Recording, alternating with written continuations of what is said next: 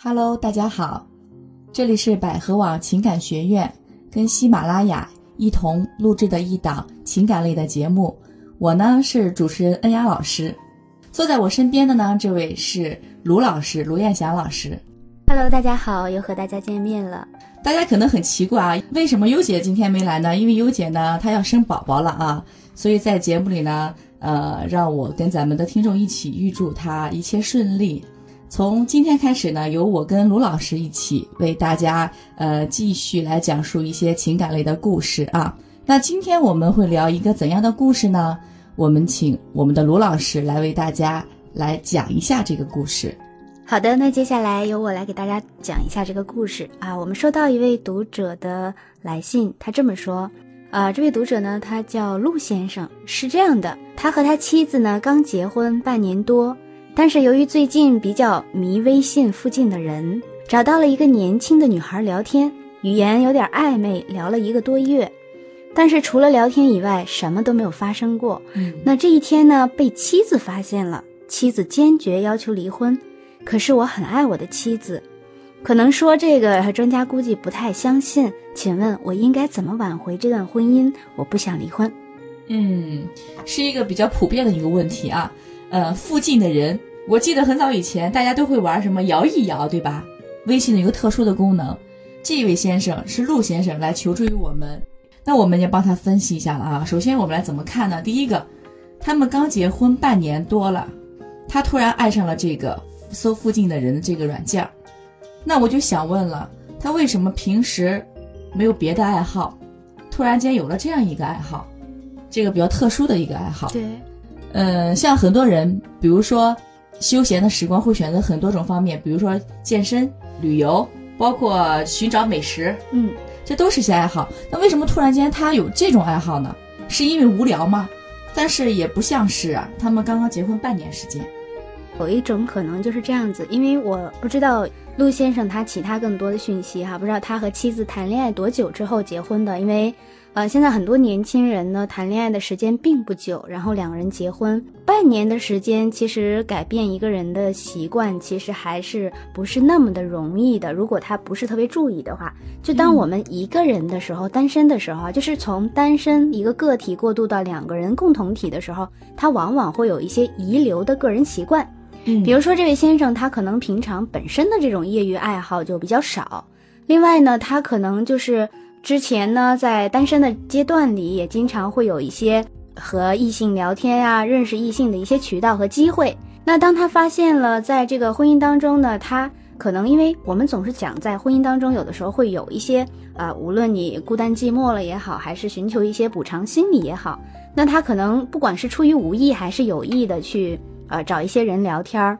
啊，当然，我在生活当中也有遇到过一个这样的案例哈，就是基本上和这位先生遇到的是很一样的。嗯，呃，其实他们结他们谈恋爱谈了是五年，然后谈了五年的恋爱以后结婚半年多的时间，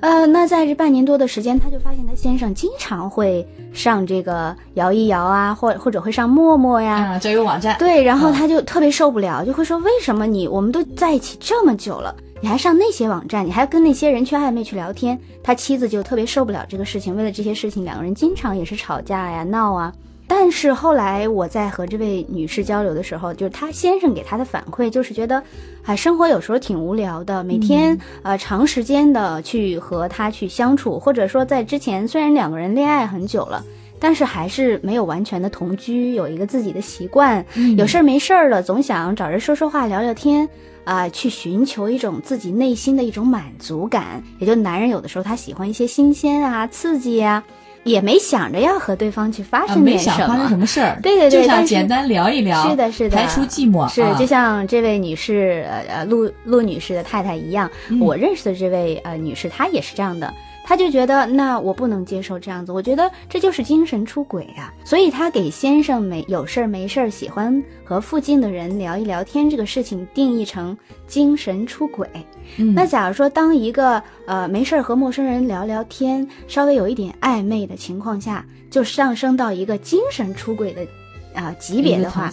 那就往往会导致两个人的情感会出现更多的一些其他的问题。嗯，嗯，其实罗老师说的很对啊，这个可以定义为精神出轨。嗯其实如果说他只是他虽然什么事情没有发生，但只是聊一聊，其实对于他的另一半也是受伤害挺大的。嗯比如说他会觉得你刚开始只是聊一聊，但后来发生什么呢？很难说，对吧？万一再有进一步的发展呢？对，而且他这个已经伤害到了两个人的感情了。嗯嗯那么同时呢，这位女士也应该考虑一下，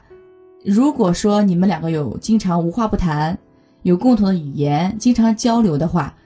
我相信他也不会就让他很忙起来吧，他也不会去找一些什么精神寄托呀、精神安慰呀，嗯，或者去打发时间啊，我相信也不会这样的。像我们这位陆先生，其实像您提出这个问题，如果呃我们节目播出，也希望您能听到，或者是有其他类似于这样，为什么我们会选择这个故事来和大家分享？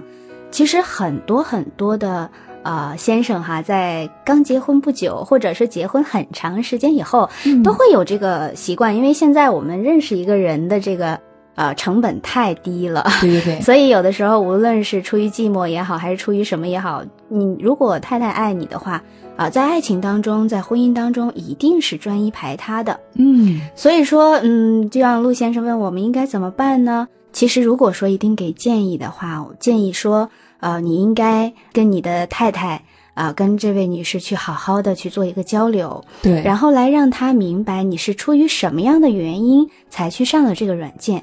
呃，也跟她有一个承诺说。以后你应该把握到什么样的一个分寸？我觉得有的时候女人会在吵架闹矛盾的时候说离婚，她说我们离婚吧，或者说我们分手吧，其实都是想说你赶走试试啊，啊所以有的时候别回来了，还有一句话，对对对，啊有的时候嗯。妻子说离婚，我希望呃先生能知道他想要离婚的背后，实际上是他内在诉求没有得到满足的啊、一种极端的方式。所以，只要你能很好的表达你对这个家对他的爱，也能表达对这件事情你之前啊、欠妥的考虑，以及你自己内在的需要的一一个阐述，嗯，那我也相信妻子这么久以来跟你能走入结婚的殿堂，肯定也是啊、爱你的。对，所以呢，也希望这位先生，嗯，尽可能的，当然我觉得呃，这位先生应该年纪应该不是很大哈，嗯，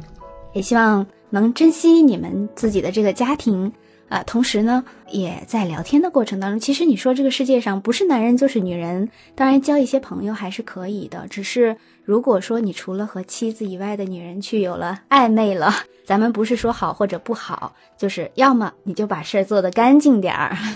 对吧？真的别出事儿。啊，啊，就是你你你可以有一些好奇心，喜欢一些新鲜的，但是至少你不要做伤害你们家庭的事情。对，不要破坏两个人感情。对，嗯这是一个基本的对于家的责任。嗯，我不知道陆先生听到了没有啊？第一步，我还是建议哈，你先把你的朋友圈啊对，呃给关掉，把你的那个附近的人给关掉，还是先建议你表现点诚意，嗯，去做点什么东西给你妻子看，而不光说嘴上说啊我改了，我知道错了。嗯那你下步如何去做呢？啊，表现出你的诚意，做一些诚意给你的妻子来看。然后呢，第三步说白了就是你们要把感情修复好，对，是吧？嗯而且也尽可能的把你刷那个附近人的时间。啊、充分的利用起来，对比如说去培养一些和妻子共同的兴趣爱好，嗯嗯，啊，去，看看电影啊，郊郊游啊，这样子一方面能拉近你们的关系，同时也能帮助彼此恢复两个人的感情。对千万不要在那个气头上做决定。